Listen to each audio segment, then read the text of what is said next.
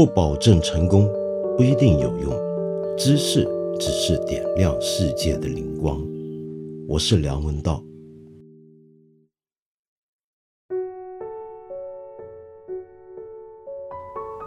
今天是五月二十号，前两天是五月十八号。或许你听说过了，两天前呢，在很多社交媒体上面，很多人都在讨论韩国的光州事件四十周年的事情。主要就是因为在五月十八号这天，韩国总统文在寅呢公开说要重新启动对于四十年前所发生的。光州事件的调查，光州事件呢，我就不在这里详细多说了。我相信你要不就已经知道了，要不就很容易找到各种文章讨论它的来龙去脉。我们都晓得呢，这场事情今天在韩国政府层面正式把它定名为叫做光州民主运动（五幺八光州民主运动）。文在寅总统呢，在他的公开声明里面跟访问里面特别提到。他们要重新调查，并不是要找到谁是最终的责证人，以及相应依法惩处这么简单。要找到当年是谁下令开枪射杀那些上街争取民主的市民，主要是因为要找到事实，才能够推动未来的和解。然后呢，文在寅呢又再次的。把他两年前就说过的一番话再度强调，就希望能够把五幺八民主运动的理念，以及一九八七年最终结束了韩国军人独裁政权的六月民主抗争精神，修入宪法当中。我们都知道啊，文在寅呢，他是韩国前总统卢武铉的生前好友。当年跟他一起呢是律师事务所的好伙伴、好兄弟。那么这段往事呢，在一部几年前在国内非常红、非常火爆的一个韩国电影《辩护人》里面呢，呃，你能够看到很清楚他们走过的那个足迹。也就是说，文在寅总统跟卢武铉都是从当年。排山倒海的前赴后继的韩国民主运动里面的过来人，是其中非常重要的推手跟战友。那么一直走到了今天，真是不容易。政治的事情别讲太多，我们来讲文化。尽管这个文化也脱离不开政治太远。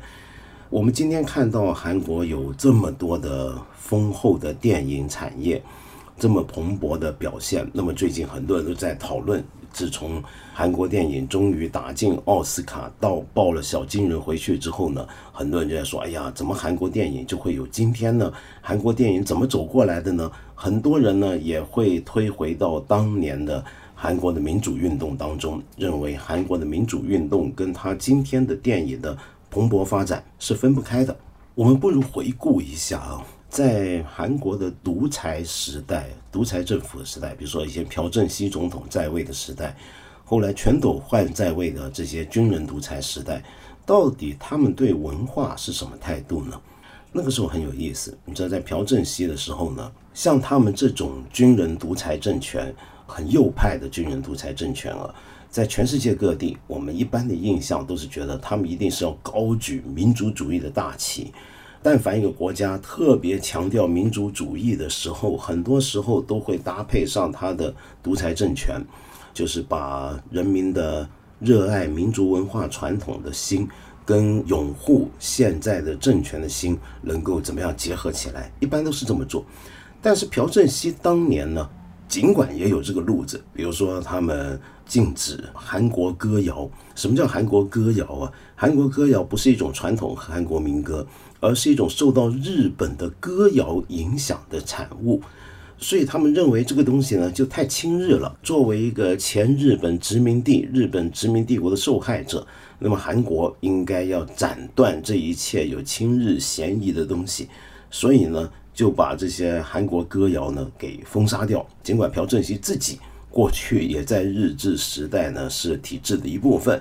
而且据说他私下跟人说话，而偶尔还会常常讲日文，以示当兵的时候同袍之间的情谊深厚。因为当年大家做战友的时候都是讲日文的，但是他还是希望能够改正这个过去受到日本影响太深的韩国文化现况。我们知道，在日治时代呢，日本对于韩国的传统文化打压的非常厉害，连他们的语言都要消灭，所以朴正熙当然要反过来。可是，尽管他要高举民族传统文化，就像很多的军人独裁政权一样，但是他却做了一件很奇怪的事情，那就是他去压抑了很多的民间传统文化、民间的风俗，尤其是农村的风俗。这是为什么呢？这是因为他们呢，除了要打造一个纯净的、纯洁的传统民族文化之外，同时还要发展经济。他们的政权的合法性。就来自于他们的经济的发展。如果经济发展的好了，发展的快了，大家都有钱过好日子了，那他这样的一个军人独裁政权呢，才能够站得稳，这个江山呢才能够抓得住。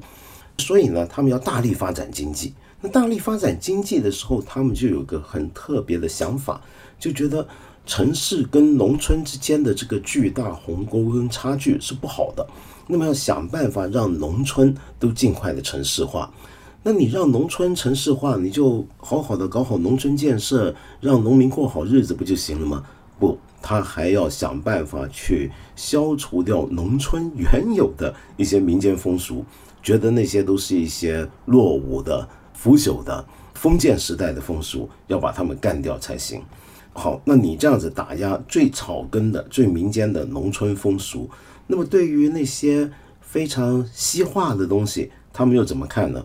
也很有意思。那个时候，朴正熙时代啊，他们不喜欢所有受到外来影响、太过开放的社会风气。比如说，当年六十年代、七十年代的韩国的影视作品里面，女人们是不会穿没有衣袖的衣服的，就无袖衫是不能穿的，因为觉得太过暴露了。呃，你看到一截肉呢，你就会联想很多的东西起来，不行。然后在街上呢，警察呢是会拿剪刀跟尺子去巡逻的，干嘛呢？就看到女孩子如果穿短裙，他们有个标准，那他拿那个尺子一量，你这个裙子太短了，你是想干嘛？你是想诱惑我们健康善良的大韩民国的好男儿吗？这可不行。那头发长居然也不行，那长发。你以为是比较传统的妇女的一个标准的一个外形的要件之一，是不是？不，他不行，也要拿尺子去管长头发，很奇怪。那么在电影上又怎么样呢？韩国那个时候有两套制度，跟今天的韩国电影我们所熟悉的这个工业情况很不一样。一套制度叫做制作前申告制，一个叫做事前检阅制，是什么意思呢？制作前申告制就是你拍电影之前，你要拍一个东西，你要先申报，就说我要拍电影了，我想拍个本子，那这个东西必须要记录在案，也要有一个事前的批准。好，到你这个电影写好剧本，或者说到了后来拍好了，那么他在上映之前，他当然也要检查，这都是为了维护社会的善良风俗跟正能量，那么必须要做。那么除此之外，韩国呢？还有一个很特别的一个制度，就是一个配额制度，叫做《韩国优良电影保护法》。什么意思呢？就是这样的，因为当时韩国奉行一个经济上的保护政策，比如说汽车入口是很困难的，因为它要推动韩国本地产的汽车、国产电子业、国产制造业、国产重工业。那同样的，在电影上，它也要想办法扶持韩国本地的电影。它扶持的办法呢，就是我们今天也都十分熟悉的配额。就比如说，你外国电影想要进来，那就配额的。那这个配额是怎么算呢？是这样的：你本地一个电影公司，这个电影公司呢，你是可以引进国外的，比如说好莱坞电影啊、香港电影到韩国播放。但是这个配额呢，就是你引进一部，你也得拍一部国产电影。那么有时候这个配额比例有不一样，但大致上是一比一，就是说你凡引进一部好莱坞电影，那你这个公司就要拍一部我们韩国人自己制作的电影。为了要鼓励韩国人自己拍电影呢，那国家有时候还会有一些补助金。所以你想想，当时很多电影公司其实真正想要做的是引进外国片，于是也就想办法自己找钱或者找补助来拍韩国片。但是拍出来这个电影又要符合我刚才说的非常严格的制作前申告制跟事前检阅制，所以这个电影该怎么拍呢？你又要我审查，又要我检查这个那个，那么还要符合一堆的规定，这个电影不好拍。所以那个时候就拍了很多粗制滥造的电影，以及一大堆的政令宣传片。那是一个韩国大概烂片最多的年代。今天很多韩国电影人都会回想起来，觉得那是韩国电影史上的黑暗时期。可是到了七十年代中后之后啊，到了八十年代之后，情况就不一样了。八零年代就全斗焕将军上台执政，通过军事政变。他上台执政之后呢，整个政策又变了。过去朴正熙的时候呢，是要管好这个社会风俗的，就觉得人们生活太堕落了。比如说你穿短裙、无袖衫，这是不可以的。但全斗焕非常不一样，全斗焕有一个所谓的三 S 政策啊，这我没搞清楚是他自己说的还是人家总结的。什么叫三 S 呢？三个 S 开头的英文字可以总结为全斗焕时期的文化政策。第一个 S 是什么呢？是运动，是体育，sports。第二个是什么呢？是 screen，屏幕，就是电影。第三个呢？你没想到是 sex，是性爱，是性。也就是说呢，全斗焕政府认为我们用这三样东西来主导我们的文化。那为什么这个同样是军人独裁政权？以前的那个军人独裁政权呢，是要管控社会伦理道德，那么你太破路，呃，有防风化那不行。但现在全斗焕居然是觉得性这件事情、色情这件事情挺不错呢，那么又为什么他对电影好像会放开点？虽然也没放开多少啊，这是因为他认为韩国人那个时候呢的民主意识跟追求改变的这个情绪啊，跟以前都不一样了。他面对越来越大的社会跟政治的压力，那么于是就想怎么样可以麻醉韩国人的神经呢？麻醉掉他们的反抗意志呢？怎么样才能够让他们转移焦点、转移注意力呢？那最好就是让他日常生活能够满足，比如说在物质生活上面，在文化生活上面，有些很容易让老百姓被麻痹下来的东西、笨下来的东西，那就最好不过。比如说，鼓励他们看足球，鼓励他们参加各种的体育赛事，然后让他们多上电影院。那个电影院当然还是要严格管控啊，就不是说什么电影都行。但是不像过去了，现在这个电影镜头啊，再也不像以前，就你穿短袖都不行，没有没有袖子的衣服都不行。现在要怎么样？现在鼓励你拍一些哎来劲的玩意儿，那就跟。色情有关的电影，所以你今天会看韩国电影的话，你很多朋友可能会有疑问：为什么韩国电影好像特别多色情电影，或者至少是软性色情电影？比如说日本呢就有独特的 AV 产业，韩国电影里面呢则有很独特的软性色情这一条路线，这怎么来的呢？就是全斗焕时期来的了。在当年呢，有很多这样的电影出炉。第一部最有名的一个电影，号称是韩国版的《爱曼纽》。你知道《爱曼纽》是法国七零年代红遍全球的一个软性色情电影吗？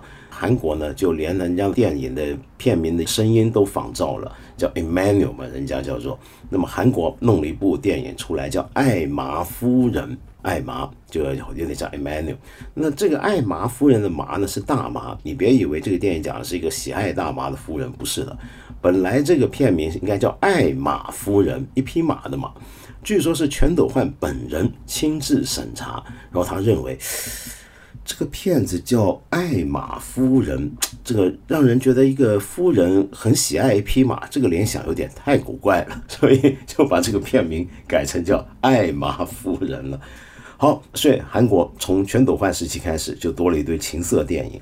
可是呢，那个时候那些拍电影的人啊，这些搞文化的人都很坏的，总是想借着各种法子呢，探索一下自己要探索的东西，表达一下自己的不满。于是那时候很多大导演啊，是表面上拍的是情色电影，但实质骨子里头却想探讨的是社会的黑暗角落。于是也有一些电影，就因为你骗不了人嘛，你看起来很青涩，是全斗焕大统领喜闻乐见的，可是你骨子里头其实是要讽刺这个社会的问题，要批判社会现实，那可不行。所以这种电影也是会被干掉的。我不是个专家，就简略的讲一下这个背景，就想让你知道，就韩国电影、韩国流行文化产业走到今天这个地步是得来不易的，是一步一步都是血泪，都是大棒加萝卜，那么一路的压抑走到今天很不容易。那么你可以看到。在这些军人独裁政权里面，文化从来都是他们很关心的一个问题。文化是个很重要的一个战场，不能够轻忽的。但是这个文化该怎么管呢？在不同年代、不同的地区、不同的国家，是有截然不同的做法和风格，背后的想法也都不一样。你比如说，同样是民族传统文化，有些时代、有些国家，像朴正熙时代那样，他就会觉得有些民间传统文化是不好的。要压抑的，又有些时代，他们又觉得社会上应该要有善良的道德风俗的。再换一个时代，他们又会觉得这个社会上多点这个嫖赌饮吹的东西，其实挺好的，挺有利于这个统治的。我们再来看看另一个国家的例子啊，那就是阿根廷。最近瘟疫期间，阿根廷呢，很多人觉得很很苦闷，为什么？他跳不了探戈了，跳不了 tango 了。我们知道，Tango 是阿根廷贡献全球的最重要的文化输出之一。那么现在就去不成，这里面主要是一群老人家比较苦闷。我们都觉得 Tango 是一个非常热情洋溢、活力迸散的一种舞蹈，一种一种很特殊的艺术形式。但你大概想不到，在阿根廷其实跳 Tango 的主要是一群上了年纪的人，有些老人家七老八十，退了休也没事干。真的是可以每天都去，每天跳六个钟头。那么现在大家都只能在网上跳，怎么样在网上跳呢？就在网上自拍，自己一个人抱着根椅子或者个扫把自己跳。那么他们都觉得非常无趣，非常的讨厌。但现在问题来了，为什么 Tango 多半是老人或者中年人跳，年轻人干嘛不爱跳？这个东西呢，就跟政治有关系了。为什么会跟政治有关呢？我们稍微了解一下阿根廷的历史。阿根廷从一九三零年到一九八三年这五十多年中间，总共发生过六次军事政变，其中有一些呢是比较有名的，比如说我们中国人非常熟悉的贝隆，以及他的夫人后来也当总统的贝隆夫人，他们都是透过军事政变上台的。在贝隆执政的时期啊，就他第一次当总统的时期，一九四六到一九五五之间，贝隆呢采取的是一种极端的民粹主义政策。就是民粹主义的特点，就是想做一些事情是老百姓们都喜欢的，把自己当成是一个人民普罗大众的代言人，要对抗的是一些精英阶层。这通常很矛盾。尽管这些领袖、民粹领袖自己就是富商，自己就是精英，自己就是权贵阶层的一份子，可是他们通常都要摆出一个姿态，就是我今天来对抗贪腐，我今天来对抗这些精英分子的对国家、社会、政治、经济命脉的把持，我要把权力还给老百姓。那么他还给老百姓，并不是真的是在各方面都民主化自己的体制。而是想办法在各方面做一些赢得老百姓掌声的事情，同时这种政府呢，又都喜欢把自己当成是民族国家、国家文化传统的认同的守护者、掌门人，所以他们都喜欢大力发扬民间喜欢的传统文化。那是什么呢？在阿根廷，那当然就是 Tango，对不对？Tango 这个东西起源的时候，尽管呢是起源自一些。劳工阶层的地区跟一些中下级的一些的妓院，所以一开始呢，教会很不喜欢他。阿根廷信天主教的多嘛，天主教会不喜欢，觉得太低俗，而且太情色。但是在贝隆时期，Tango 就得到了政府的大力支持。可是他尽管支持你嘛，这里面呢，他还是要有审查的。比如说，他就觉得 Tango 当中有些音乐、有些歌啊，太过悲观了，这个情绪不太对。又或者说，我这个国家，我现在政府说我要主张人民百姓喜欢的东西，但有时候人民百姓真喜欢的东西、真关心的东西、真想表达的东西，却不一定是政府喜欢的。有些 Tango 的作品就是表达出了人民或许会关心，但政府一定不高兴的东西，那怎么办？也把它禁掉。但大体上而言，在贝隆夫妇执政的期间呢，这个 Tango 的日子还算可以。可是到了后来，情况就不一样了。当贝隆自己也下台了，然后后面几次的阿根廷的军事政变上台的军人独裁政府，特别是到了一九七五年启动的这个所谓的国家重组过程，这一次的军人独裁政权运动，探戈呢？就受到了非常严重的打击，在后面的最后的这一次的阿根廷的军人独裁政权里面啊，有一个非常有名的一件事情，历史上叫做肮脏战争，那是一九七六年到一九八三年中间发生的事情。什么叫肮脏战争呢？它虽然是个战争啊，名字上叫做战争，但实际上它更多的可以说是一个政府怎么样对自己的人民宣战。做了一个没有硝烟的战争，它可能是半夜有军人、警察、秘密警察、国安跑到你家门口敲门，然后你的邻居就莫名其妙三更半夜被带走，自此之后再也见不到他。又或者是有时候这个他们要奉行宵禁嘛，晚上你三三两两的人聚在街头，他就来问你干嘛？你们四个人聚在一起，是不是想搞颠覆？就把你抓走。那个时候是一个整个阿根廷陷入一个非常恐怖的一个社会气氛，大家充满了压抑，很害怕说错话，很害怕做错事情，很害怕被人发现自己对于政权或者政权主张的意识形态跟路线有所不满。那么，唯一一个敢于比较公开表达反抗的是什么呢？那就是有名的五月广场母亲，是一九七七年开始啊，就有这么一批妈妈。他们的孩子就是莫名其妙的消失掉的那些人，他们呢，这些妈妈就聚在一起，每个礼拜四的下午会在阿根廷首都布宜诺斯艾利斯的总统府前那个广场聚在那，那个广场叫五月广场。他们聚在那干嘛呢？因为政府不准你抗议、示威、游行、举牌啊，这些都不行，不准喊标语，不准拿标语，不准喊口号，所以他们就在那个广场上。一群人绕圈沉默的走，一开始，后来逐渐大胆的有标语有口号，他们形成一个习惯，风雨无阻，每个礼拜四下午一定聚在那绕圈。后来去的人越来越多，这帮人就叫做五月广场母亲。呃，后来呢，也不只是没了孩子的妈去，也有一些是没了丈夫的太太。或者没有了父亲的女儿，主要是一群女性。那么这种女性聚在一起，无声的这么绕圈来表达抗议。当时那个军政府呢，还稍微有点下不了手，觉得这个去搞女的，那也太不够男人了吧，对不对？那他们要标榜那种雄性文化气概，那那不行，不能随便搞他们。当然也不是完全没动过手，大致上。也就只能够一只眼睁着，一只眼闭着，这么来对待他们。好，讲完这个背景，那这个东西跟探戈有关系吗？有的，就是因为在这一次的军人独裁政权里面啊，他们认为 Tango 这种音乐是一种非常大众的阿根廷人都喜欢的民间音乐跟舞蹈形式。这种东西呢，其实就是以前贝隆那套民粹主义，他们阿根廷叫贝隆主义。贝隆主义里面很核心的一部分，因为贝隆这个总统，就像我刚才讲的，他要标榜自己跟阿根廷的普罗大众老百姓站在一起，大家爱 Tango，我也爱 Tango，国家支持 Tango。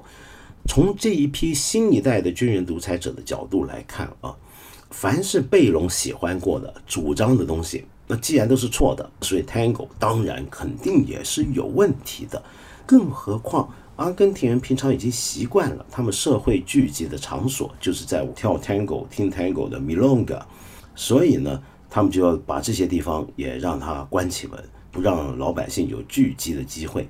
你想想看，晚上要搞宵禁，超过三个人在街头聚在一起，那就叫做聚众寻波滋事。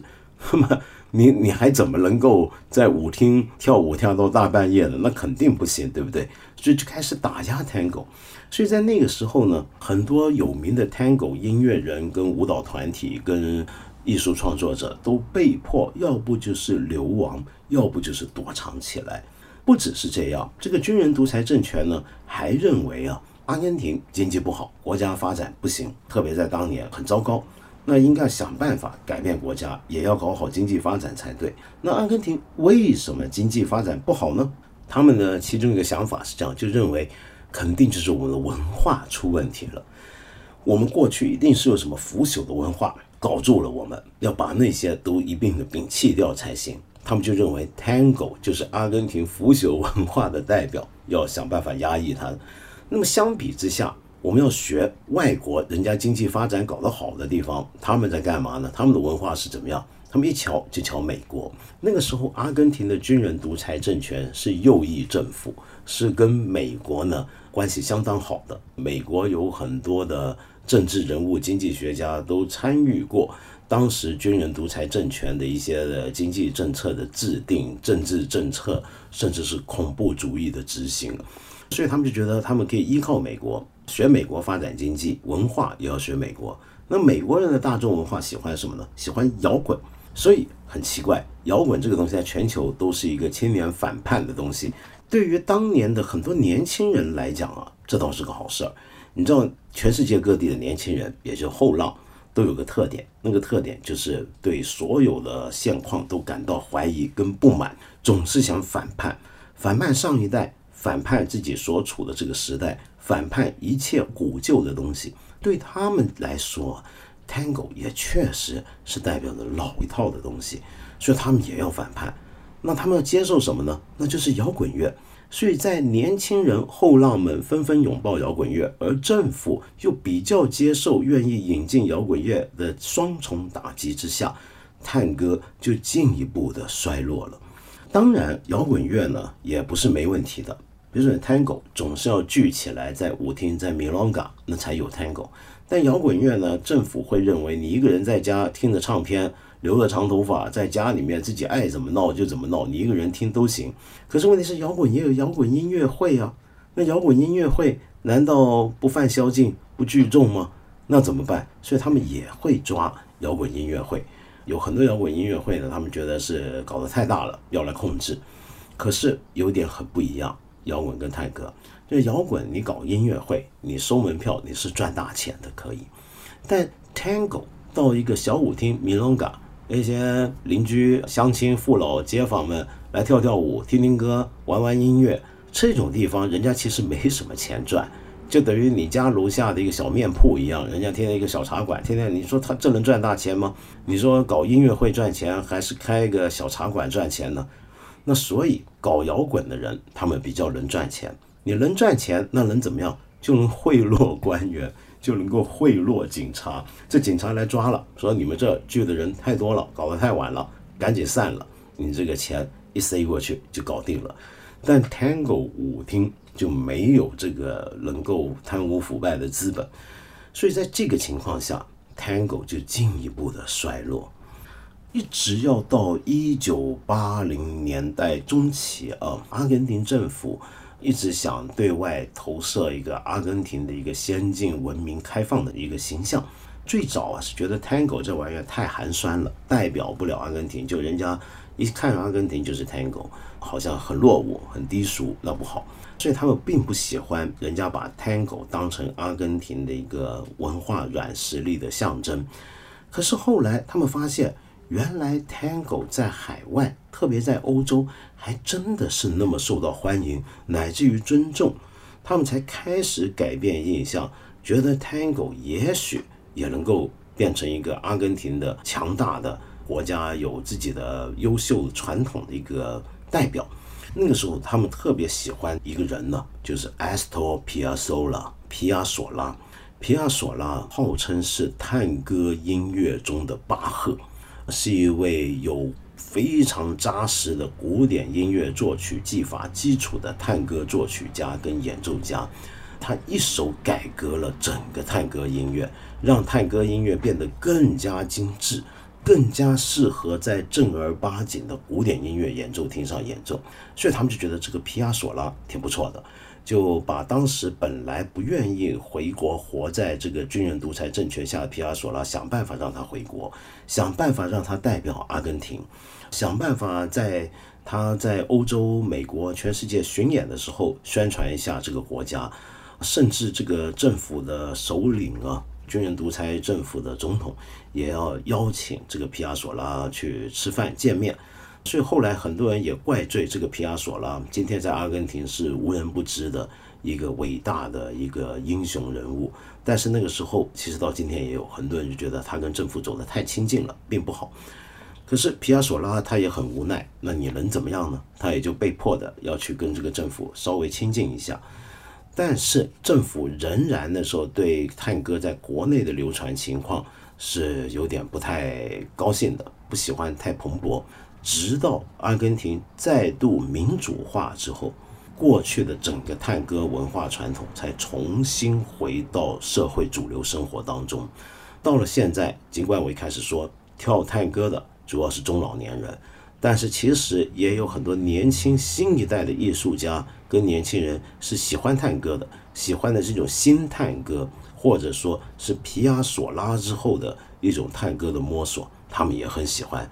就开始越来越多人也开始重新愿意拥抱自己国家的传统文化。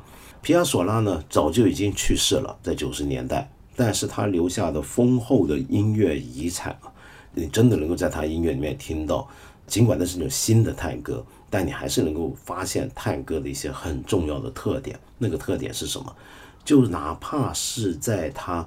最高速的节奏，最表面上最光芒灿烂、热力四射的那种外形下，你仍然可以听得出里面有一种很奇怪的悲怆的东西，一种哀伤。那种哀伤像是在怀旧一些东西，在怀念一个自己曾经拥有但再也不可复得的一种美好的日子的盼望跟向往。就算那个你怀旧的对象，你以为你有过的黄金年代，事实上从来不曾存在也好，但是在听这样的探戈，在跳这样的探戈的时候，你可以感受到一种忧郁的灵魂。